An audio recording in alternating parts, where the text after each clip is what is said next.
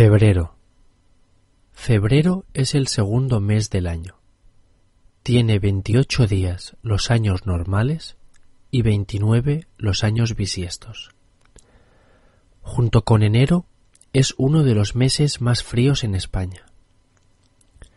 El 14 de febrero se celebra el Día del Amor y la Amistad, de los enamorados o de San Valentín. No se trata de una fiesta popular y tradicional en nuestro país. En España se empezó a celebrar a mediados del siglo XX con el fin de incentivar la compra de regalos. Los escaparates se tiñen de rosa y rojo y todo tiene forma de corazón.